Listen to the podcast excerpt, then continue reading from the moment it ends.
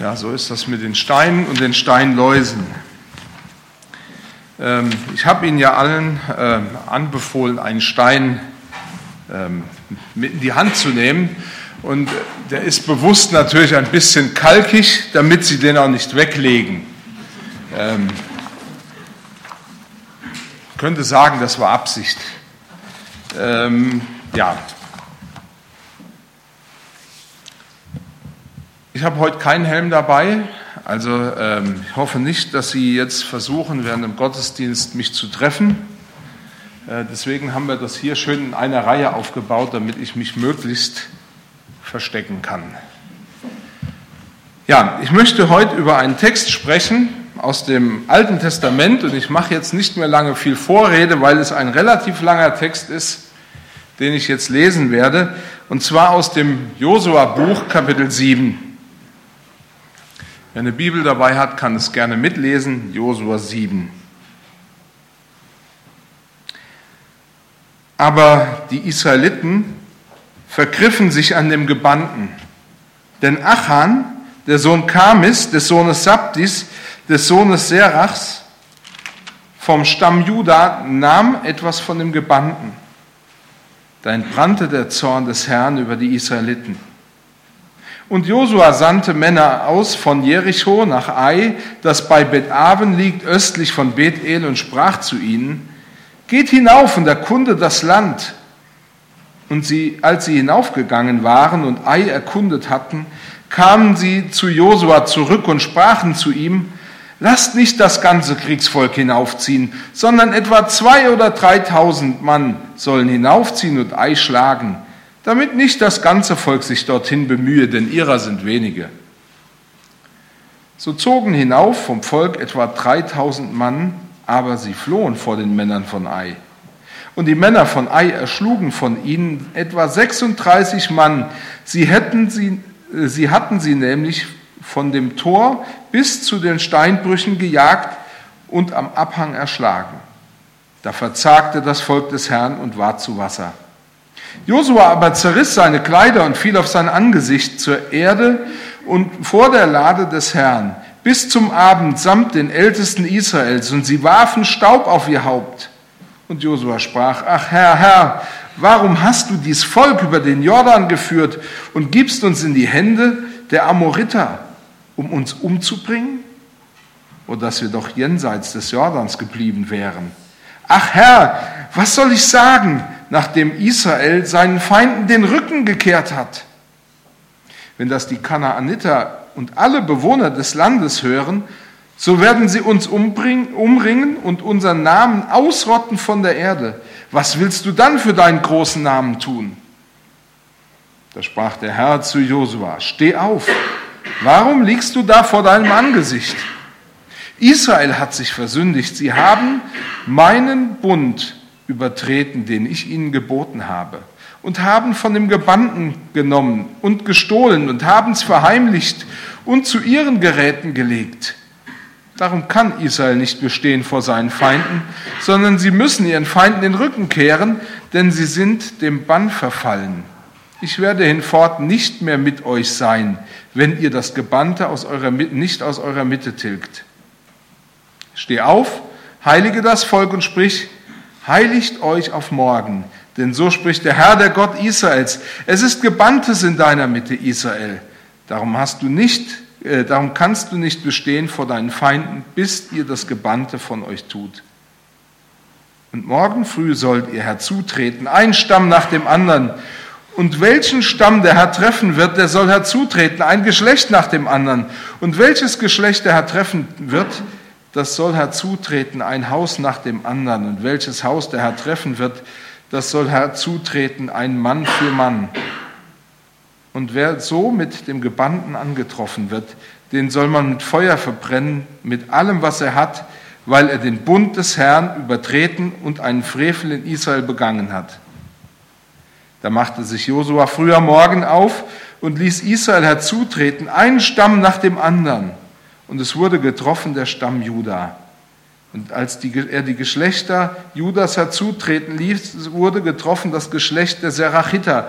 Und als er das Geschlecht der Serachiter herzutreten ließ, wurde Sabdi getroffen. Und als er sein Haus herzutreten ließ, Mann für Mann, wurde getroffen Achan, der Sohn Kamis, des Sohnes Sabdis, des Sohnes Serachs aus dem Stamm Juda.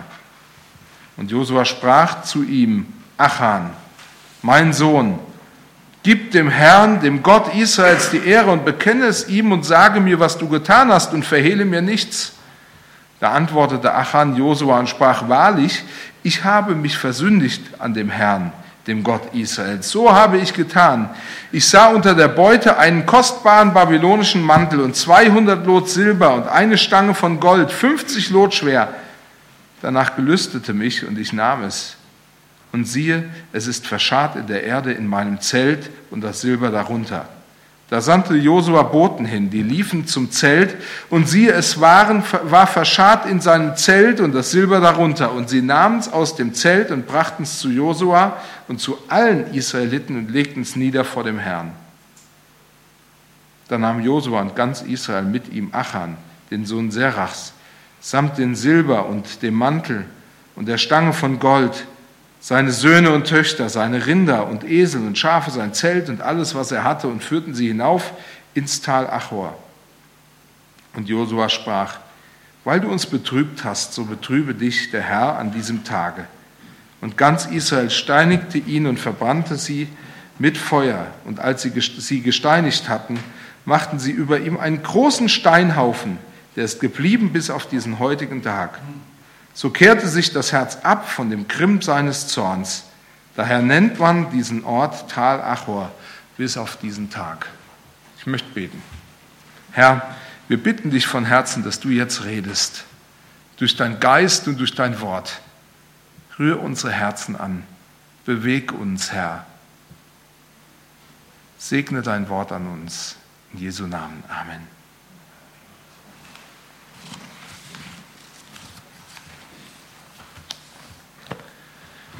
Es gibt eine Menge an Literatur über Gemeindewachstum.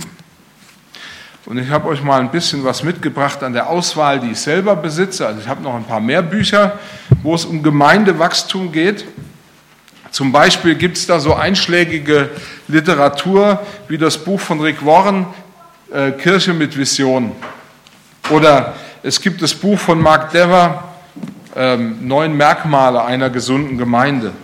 Oder die wissenschaftliche Abhandlung von Donald McGarren.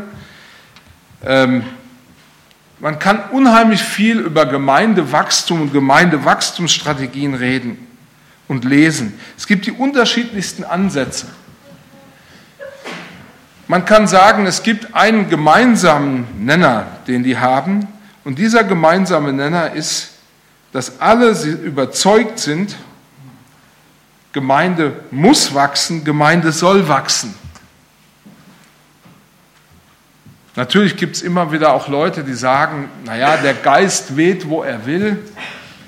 Es passiert oder es passiert eben nicht.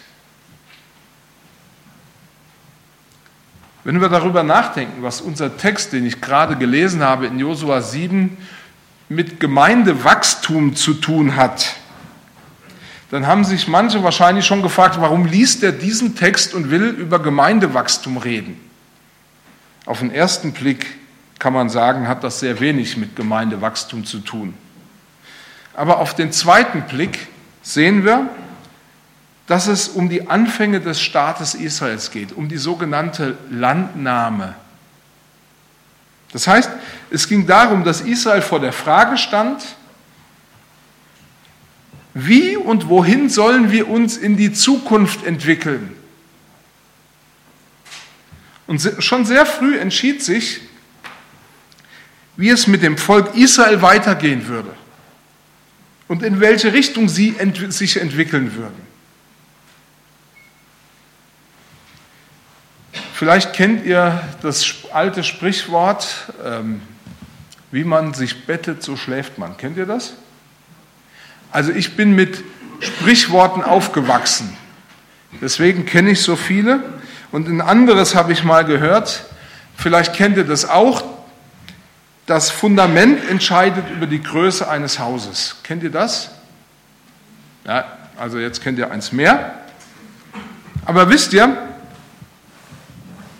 heute geht es weniger um Methoden, wie eine Gemeinde wächst, sondern es geht um die Menschen dieser Gemeinde. Es geht um den Menschen dieser Gemeinde, der ein wesentlicher Teil dieses Wachstums beeinflusst. Es geht heute um dich. Ich möchte, dass wir uns jetzt mit der Frage beschäftigen, und das ist auch so das Thema meiner Predigt, was kann ich tun, dass meine Gemeinde wächst, damit meine Gemeinde wächst? Ich habe ja einen sehr langen Text gelesen und ich möchte noch einmal auf den Anfang dieses Textes zurückkommen und ich lese einen Vers vorher schon aus Kapitel 6. Da heißt nämlich, so war der Herr mit Josua, dass man ihn rühmte im ganzen Lande. Josua, äh, aber, äh, Entschuldigung, so war der Herr mit Josua, dass man ihn rühmte im ganzen Lande. Aber die Israeliten vergriffen sich an dem Gebannten. Denn Achan, der Sohn Kamis, des Sohnes Sabdis, des Sohnes Serachs vom Stamm Juda, nahm etwas von dem Gebannten. Da entbrannte der Zorn des Herrn über die Israeliten. In der Bibel wird uns immer wieder glaubhaft versichert und damit das Verständnis abgelehnt, was ich immer wieder von Leuten aus der Wirtschaft gehört habe. Ich bin nur ein kleines Rädchen in einem großen Räderwerk. Man kann ja bei manchen großen Projekten und großen Dingen den Eindruck bekommen, ich bin nur ein winziges kleines Rädchen. Was für eine Bedeutung habt denn schon ich?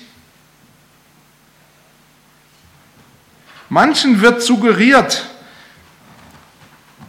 und das heißt, man versucht den Leuten das weiß zu machen. Ich bin nur, äh, du bist absolut austauschbar und ersetzbar. Bilde dir nur nicht ein, dass du von Bedeutung bist. Aber die Bibel sieht das anders. Die Bibel sieht das komplett anders.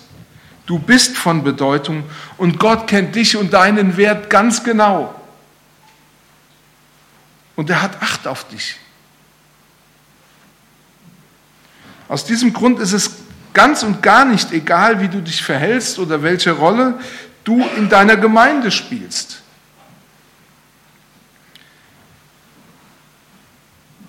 Die Bibel fordert zwar die ganze Gemeinde, aber letztlich doch jeden Einzelnen persönlich von euch heraus und auch mich heraus.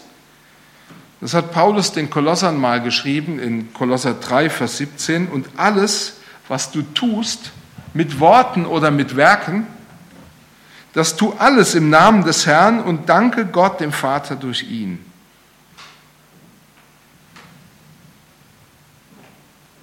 Damit gibt Gott dir die Möglichkeit, eine Haltung zu ihm und zu seinem Werk einzunehmen und dich entsprechend zu verhalten. Aber er macht auch klar, ich will, dass du zu meiner Ehre lebst, weil das ist für mich von Bedeutung. Ich möchte im Folgenden einige Sachen sagen oder Dinge sagen, die dich ganz persönlich zum, oder die du ganz persönlich zum Gemeindewachstum beitragen kannst. Das erste, was ich sagen möchte, ist, dulde keine heimliche Sünde in deinem Leben. Ich habe es eben gelesen, ich lese es noch einmal kurz in Josua 6, Vers 27, in Kapitel 7, Vers 1. Da heißt, so war der Herr mit Josua, dass man ihn rühmte im ganzen Lande. Aber die Israeliten vergriffen sich am Gebannten. Denn Achan, der Sohn Kamis, des Sohnes Sabdis, des Sohnes Serachs vom Stamm Juda, nahm etwas vom Gebannten. Da entbrannte der Zorn des Herrn über die Israeliten. Wenn wir in den Text schauen, dann entdecken wir das kleine Wort aber. Und dieses kleine Wort aber zeigt etwas an, nämlich dass sich etwas gravierend verändert hat. Es ergab sich eine gravierende Veränderung im Verhältnis zwischen dem Gott Israels und seinem Volk. Kurz zuvor, bei der Eroberung Jerichos, gab es offensichtlich keinerlei Anlass, an Gottes Segen oder an seiner Hilfe zu zweifeln. Die Mauern Jerichos fielen durch Gottes Wirken in sich zusammen. Keiner musste eine Hacke, einen Pickel oder ein, ein, ein, ein Geschütz verwenden, um die Mauern zum Einstürzen zu bringen. Gott hat es gemacht. Doch kurz danach ist alles ganz anders. Es heißt im Text, aber die Israeliten vergriffen sich an dem Gebannten. Da entbrannte der Zorn des Herrn über die Israeliten.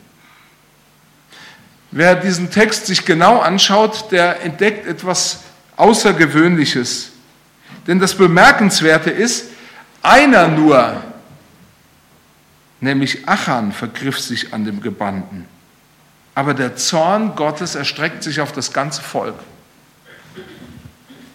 Wir mögen das ja für ungerecht halten. Aber Gott, für Gott repräsentiert offensichtlich der Einzelne das Ganze. Und so ist, wenn der Einzelne äh, in Israel schuldig geworden ist, das ganze Volk schuldig geworden. Die Israeliten wussten jedoch gar nicht mal etwas von der Schuld Achans. Das ist ja das Verrückte dabei. Sie hatten keine Ahnung.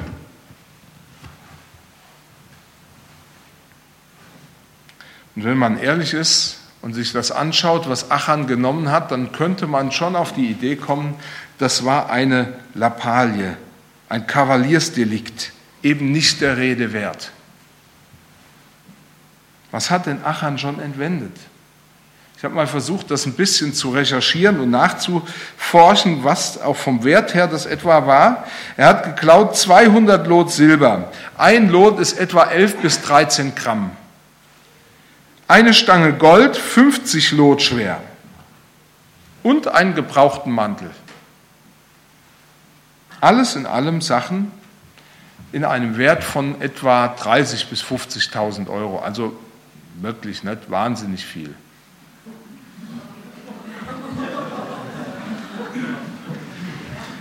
Möchte euch auch sagen, wieso ich zu der Einschätzung komme. Es gibt ja bei uns ein paar Leute, die etwas älter sind. Und ich wollte euch mal fragen, sagt euch der Name Jürgen Schneider noch etwas?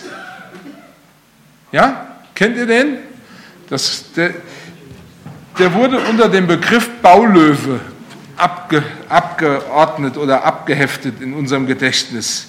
Als dieser ehemalige Baulöwe Jürgen Schneider seine Baufirma, die eigentlich ein Riesenbetrug war, insolvent meldete, standen Forderungen in Höhe von 6,7 Milliarden D-Mark gegen Schneider im Raum. 6,7 Milliarden, also 30 bis 50.000, darüber brauchen wir nicht reden, oder? Größter Einzelgläubiger war damals die Deutsche Bank mit einer Summe von 1,2 Milliarden D-Mark. Das war rund ein Viertel aller Forderungen, die die Deutsche Bank da bei Schneider auf sich vereinte. Und deren damaliger Vorstandssprecher Hilmar Kopper prägte dann das damalige Unwort des Jahres, indem er auf der Pressekonferenz ähm, die, von, ähm, ja, die von den Schneider engagierten Handwerker und ihre Entscheidungen oder muss es anders ausdrücken, indem er über die Handwerker sagte, die eine Schadenssumme nur von 50 Millionen Euro auf, oder D-Mark auf sich vereinten, gegenüber der, den Forderungen der Bank als Peanuts abtat. 50 Millionen sind ein Peanuts gegen 1,2 Milliarden, das ist uns allen klar. Aber aus Sicht der Handwerker kostete jede offene Forderung, die Schneider nicht bediente, ihre gesamte Existenz. Und das zeigt uns, wie groß oder klein Schuld ist. Das kommt auf den Blickwinkel des Geschädigten an und nicht auf den des Täters. Und so kann ich nicht von Peanuts ausgehen, wenn ich im Vergleich zu anderen nur eine geringe schuldig geworden bin, wenn diese aber seine ganze Existenz kostet. Aber ich habe festgestellt, so gehen wir gerne vor. Das kennt ihr Eltern ja vielleicht auch. Da kommt der Filius aus der Schule heim und sagt, ich habe eine gute und eine weniger gute Nachricht.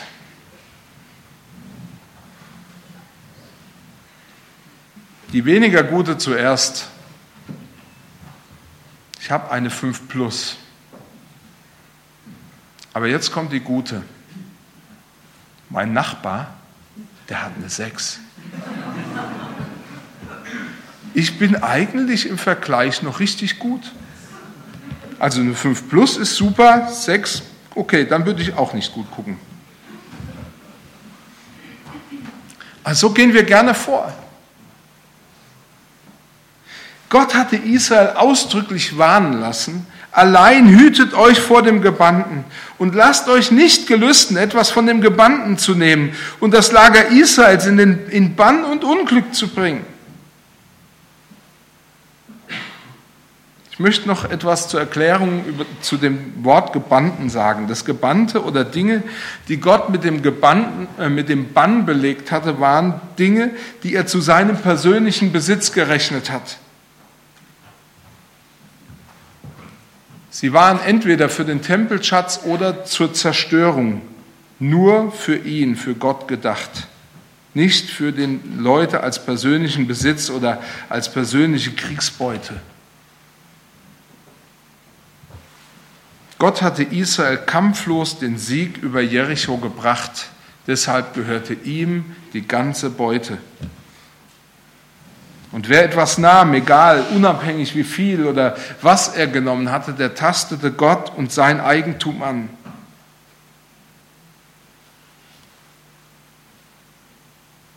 Und jetzt stellen wir fest, Achan handelte heimlich, aber vor Gott war seine Tat offenbar. Und wir stellen fest, Gott erkennt den Täter und die Tat sehr genau.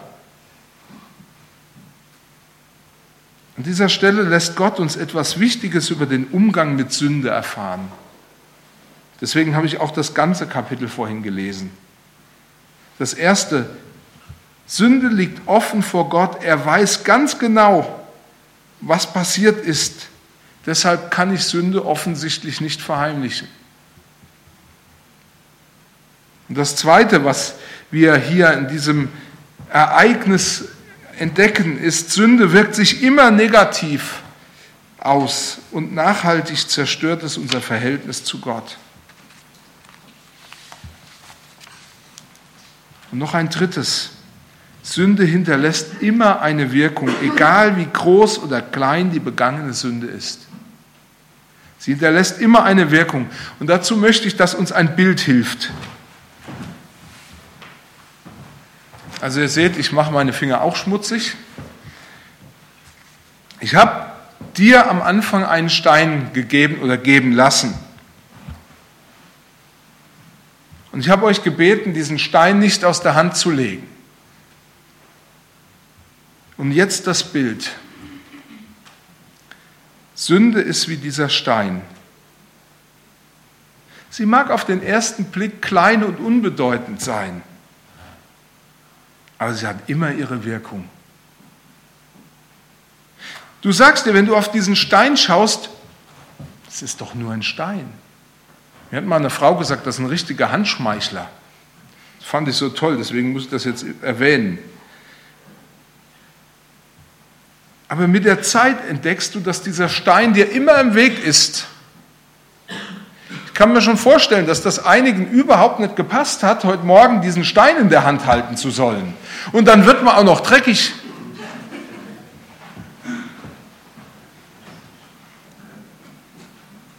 Und wisst ihr, je länger ich so einen Stein in der Hand behalte, egal wie groß oder wie klein er ist, er ist mir immer im Weg. Und je länger ich den Stein in der Hand behalte, umso mehr merke ich, dass er schwerer wird. Auch ein kleiner Stein kann plötzlich relativ schwer werden, wenn ich ihn nicht weglegen kann. Und selbst wenn du ihn in die Hosentasche steckst, kannst du ihn immer fühlen. Er ist immer da. Und wisst ihr, genauso ist das mit Sünde auch.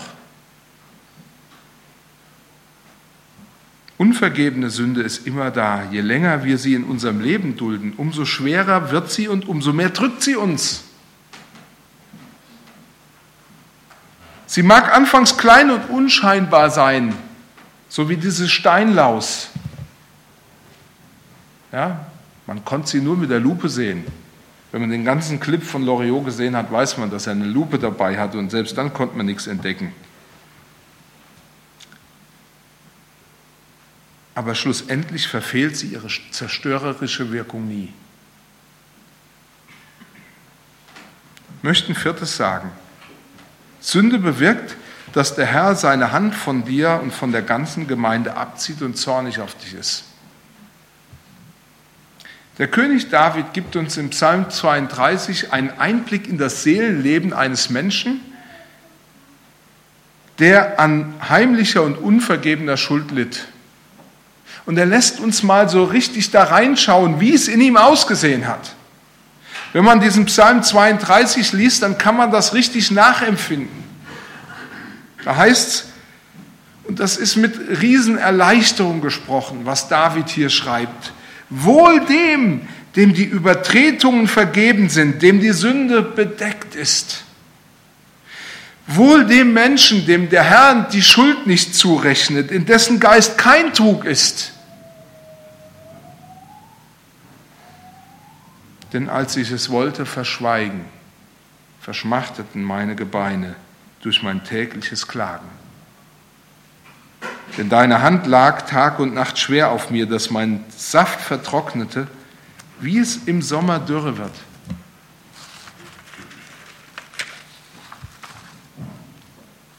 Und es ist meine Erfahrung, die ich selber gemacht habe und die ich auch beobachten konnte bei Leuten. Auf die Dauer macht Sünde und Schuld dich krank. Sie raubt dir alle Freude und sie raubt dir deinen inneren Frieden und sie raubt dir alle Freiheit.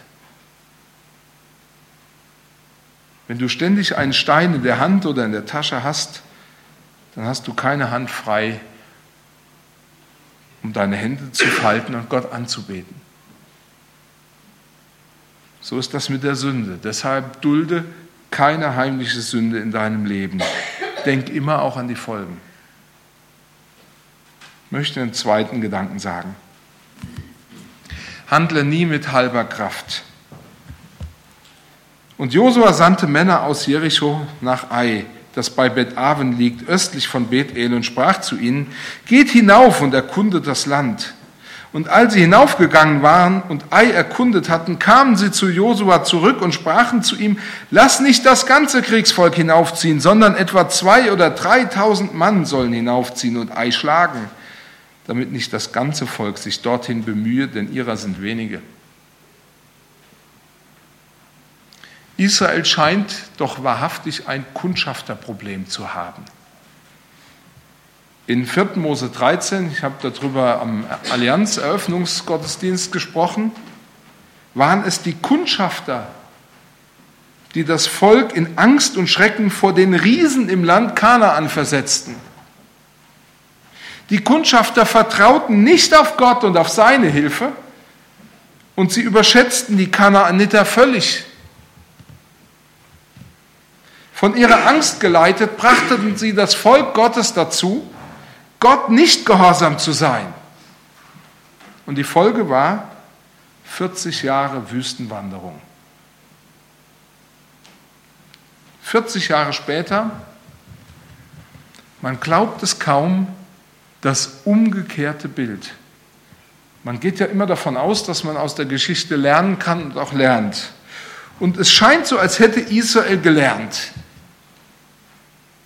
Sie haben jetzt keine Angst mehr, das Gegenteil ist eingetroffen. Die Kundschafter, die gesandt werden, gehen zu sorglos mit dem Thema der Landnahme um. Für sie ist Ei nur ein kleines Kaff ohne Bedeutung. Eben ein weiteres Steinchen auf dem Weg zum Erfolg. Sie dachten, für Ei reicht ein Bruchteil der Anstrengungen aus, die wir sonst investieren würden, um solch einen Kriegszug zu planen. Nirgends lesen wir, und ich habe den Text aufmerksam gelesen, dass sie Gott um Beistand und Hilfe gebeten hätten. Sie dachten, Ei ist so klein, das kriegen wir auch alleine hin. Und ich kann euch eins sagen, es ist nichts so gefährlich wie unterschätzte Probleme und unterschätzte Herausforderungen.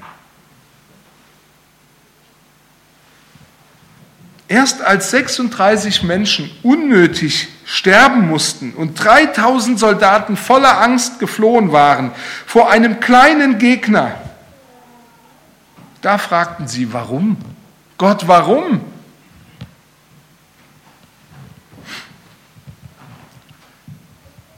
Offensichtlich ist es in der Sünde wie beim Fußball. Es gibt keine kleinen Gegner mehr. Und wenn wir als Gemeinde wachsen wollen, dann dürfen wir Sünde und ihre Wirkung nicht unterschätzen. Das Zweite, was ich sagen will, dann dürfen wir auch nicht mit halber Kraft an Probleme oder Herausforderungen gehen. Denn wir können nicht davon ausgehen, dass Probleme, nur weil sie auf den ersten Blick klein und unscheinbar sind, leicht zu lösen wären. Und wir werden als Gemeinde das Land, das Gott uns vorbereitet hat, kaum in Besitz nehmen, wenn wir an dieser Stelle nicht achtsam sind. Vor Israel lag das verheißene Land offen Sie kamen mit dem Selbstbewusstsein eines grandiosen Sieges, aber sie konnten das Land nicht in Besitz nehmen, solange ihre Beziehung zu Gott nachhaltig gestört und zerstört war. Es war für die alle Fußballfans ähnlich wie bei Mario Gomez in der äh, Europameisterschaft 2008. Das Tor war offen, er stand mit dem Ball vorm Tor und er schaffte es noch vorbeizuschießen. Ich möchte ein drittes sagen. Sei bereit, Klarheit zu schaffen. Sei bereit, Klarheit zu schaffen. Josua aber zerriss seine Kleider und fiel auf das Angesicht, sein Angesicht zur Erde vor der Lade des Herrn bis zum Abend samt den Ältesten Israels. Und sie warfen Staub auf ihr Haupt. Und Josua sprach, ach Herr, Herr, Warum hast du dies Volk über den Jordan geführt und gibst uns in die Hände der Amoriter, um uns umzubringen? Und dass wir doch jenseits des Jordans geblieben wären. Die Geschichte hier lehrt uns eins. Grundsätzlich ist meine Einschätzung, welche Bedeutung ich einer Situation beimesse, wichtig. Das ist von großer Wichtigkeit, wie ich eine Situation einschätze, welche Bedeutung ich ihr gebe. An Josua lernen wir, dass diese Niederlage und die vergleichsweise geringen Verluste ihn nicht daran hinderten, einer Sache groß, einer Niederlage große Bedeutung zu geben. Wir haben ja vor einigen Jahren den Irakkrieg mitgekriegt.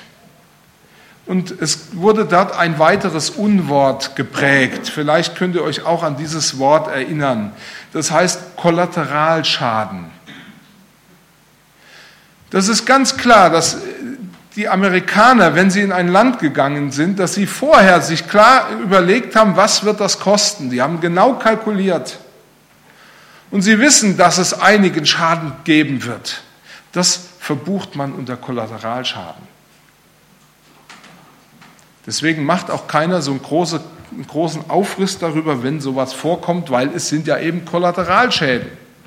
Es ist doch klar, wenn ich ein Land angreife, dass ich dann mit Schäden rechnen muss. Wieso also regt sich Josua über diese vergleichsweise geringen Verluste, diese 36 Männer auf. Josua merkte sofort, es ist etwas anders. Ein Sieg, der sich mit Leichtigkeit einstellen müsste, ist nicht zu erringen, stellt sich nicht ein.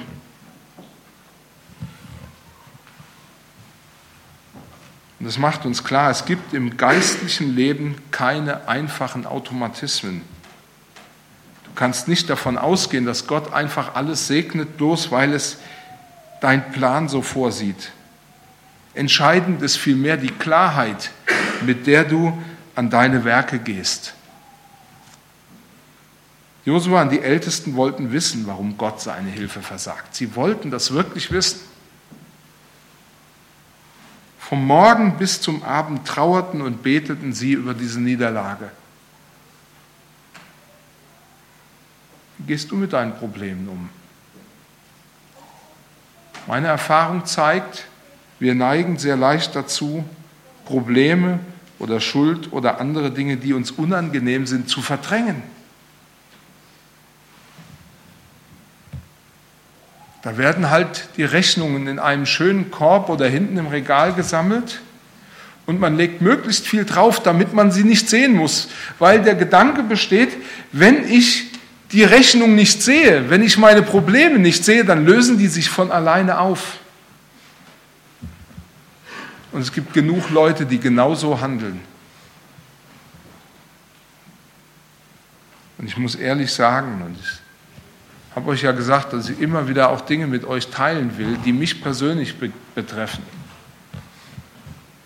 Wie viele Probleme habe ich mir schon eingehandelt, weil ich nicht den Mut oder die nötige Klarheit hatte, mit der ich an Dingen herangegangen bin, sondern weil ich genau so gehandelt habe, dass ich alles einfach irgendwie verdrängen wollte. Möchte euch jetzt ein Beispiel erzählen. Das betrifft mich, ganz persönlich mich.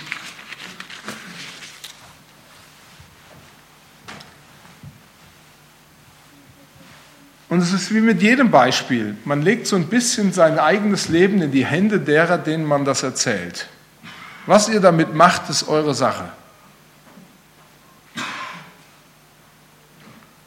Aber das hat mich zutiefst bewegt und aus dem Gleichgewicht gebracht in meinem Leben. Vor ein paar Jahren hatten wir, und das bietet der Staat ja an, Kinderzuschlag beantragt. Und zu dieser Zeit bekamen wir von meiner Mutter, die wir gepflegt haben, monatlich 800 Euro. Das hatte seine Gründe, weshalb wir dieses Geld bekommen haben. Und als es darum ging, diese Zuwendung beim Antrag anzugeben, habe ich es verschwiegen, dass wir diese 800 Euro bekommen haben. Und das Schöne war, wir bekamen diesen Kinderzuschlag vorläufig bewilligt. Jeden Monat bekamen wir das Geld. Nun musste ich nach einem Jahr einen weiteren, einen Folgeantrag stellen. Ich habe diesen Antrag eingereicht. Und es kam ein Ablehnungsbescheid. Warum? Die Begründung war, dass ich zu wenig verdienen würde. Und jetzt ging es darum, dass das bereits gezahlte Geld zurückgezahlt werden sollte. Ich sollte alles wieder zurückzahlen. Und ich kann euch ehrlich sagen, das Geld war ausgegeben. Wie sollte ich das jetzt wieder zurückzahlen?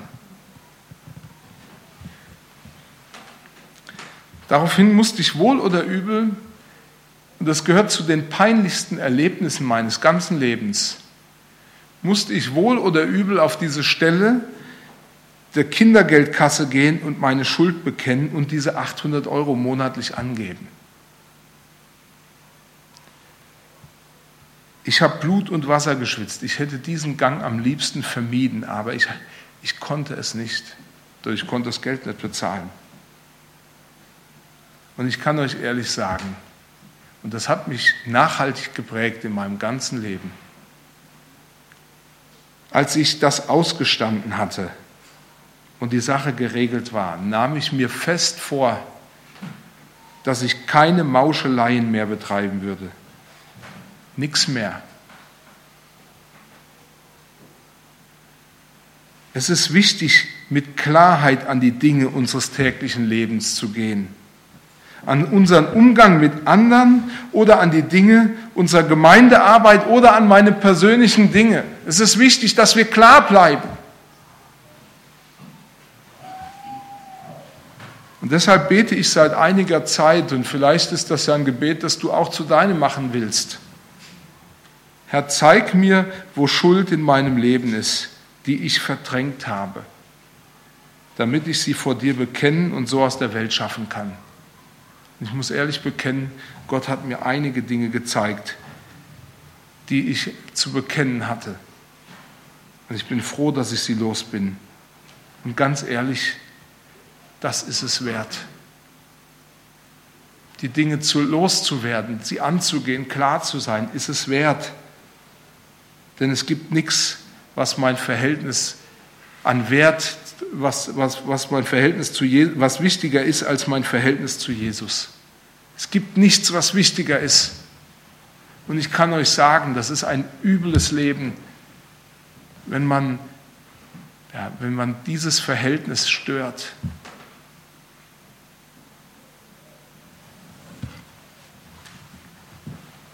Es gibt nichts Wichtigeres als dein Verhältnis zu Jesus. Ich möchte noch ein letztes sagen. Ich wollte die Steine gerne wieder haben. Deswegen der letzte Punkt, trenne dich vom Bösen. Darum kann Israel nicht bestehen vor seinen Feinden, sondern sie müssen ihren Feinden den Rücken kehren, denn sie sind dem Bann verfallen. Ich werde hinfort nicht mit euch sein, wenn ihr das Gebannte nicht aus eurer Mitte tilgt. Ich habe gelernt für mich, und vielleicht gilt es dir auch, Unsere Schuld, auch die heimliche Schuld, hat vor Gott Bedeutung. Er übersieht sie nicht. Er verdrängt sie nicht. Er schaut auch nicht weg. Er verniedlicht sie nicht. Er schaut genau hin. Und eins habe ich festgestellt, Gott kann Sünde nicht ertragen. Sie steht immer zwischen Gott und mir. Gott wird niemals etwas segnen, wenn du oder ich seine Heiligkeit nicht ernst nehmen. Es wird uns auch als Gemeinde niemals, wird er uns segnen, unabhängig davon, was er bisher für uns getan hat, wenn, wenn, wir, unsere, wenn wir Sünde in unserem Leben dulden. Deshalb trenn dich vom Bösen. In unserem Text wird Israel aufgefordert, sich vom Bösen zu trennen. Dazu mussten die Israeliten Steine aufheben und auf Achan und seine Familie werfen. Sie steinigten Achan und die, die zu ihm gehörten. Die Bibel sagt im Römerbrief Kapitel 6, Vers 33, denn der Tod ist die Bezahlung, der Lohn für Sünde. Auf die Sünde folgt automatisch der Tod. Es gibt wenig Automatismen, aber das ist ein Automatismus, der greift.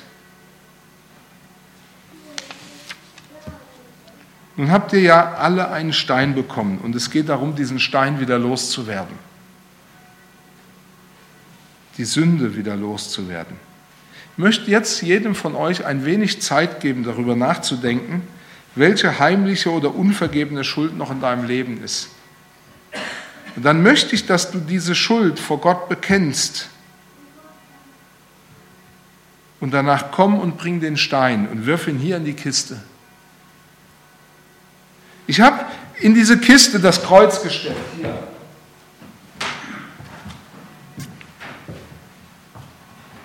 Und ich habe das bewusst da reingestellt, weil ich dir eins verdeutlichen möchte. Jede meiner Sünden, jede Sünde in meinem ganzen Leben ist wie ein Stein. Und jede Sünde hat Jesus Christus ans Kreuz gebracht und getötet. Ich muss mir bewusst werden, meine Sünde ist sein Tod. Aber ich habe das Kreuz da auch hingestellt, um euch vor Augen zu führen. Achan musste noch selber sterben, seine Familie musste mit ihm sterben. Wenn du aber das Opfer von Jesus Christus, der stellvertretend für dich am Kreuz gestorben ist, annimmst, darfst du wissen, ich muss nicht mehr selber sterben. indem ich meine Sünde auf Jesus werfe, werde ich frei vom Bösen. Und deswegen möchte ich, dass ihr ein für alle Mal wisst, dass wir in unserer Gemeinde nicht, am besten nicht Sünden behalten, sondern sie auf Jesus werfen, dass wir sie loswerden. Denn wir können sie loswerden. Er will, dass wir sie loswerden. Ich möchte jedem jetzt noch Zeit geben, einfach darüber nachzudenken, was er denn an unvergebenen Dingen, an Ballast mit sich rumschleppt. Und dann werde ich ein Gebet sprechen. Und dann möchte ich dir, wenn du sie von Herzen vor Gott bekannt hast, möchte ich dir deine, die Vergebung deiner Sünden zusprechen. Weil Jesus selber gesagt hat, wem ihr die Sünden behaltet, dem sind sie behalten. Wem ihr sie vergebt, dem sind sie vergeben. Und dann kommt und bringt die Steine. Lasst uns still werden. Herr Jesus, du kennst unser Herz. Du weißt, wie es in uns aussieht. Du weißt, was wir dir jetzt gesagt haben. Herr, du willst, dass wir Lasten loswerden, dass wir alles abgeben, damit wir frei und ohne Hindernis unseren Blick zu dir emporheben können. Danke, dass du unsere Herzen besser kennst als jeder andere. Und dass du uns Freiheit schenkst von Schuld. Du hast gesagt, wenn wir dir unsere Sünden bekennen, bist du treu und gerecht und vergibst uns unsere Schuld und handelst eben nicht nach dem, was wir gemacht haben, sondern du befreist uns. Du hast jetzt alles gehört. Deswegen möchte ich das tun, was du uns auch gesagt hast. Deswegen möchte ich dir im Namen Jesu, wenn du jetzt Schuld bekannt hast vor ihm, zusprechen, dir sind deine Sünden vergeben. Geh in Frieden. Amen. So, kommt und bringt eure Steine. Lasst uns einen Steinhaufen der Hoffnung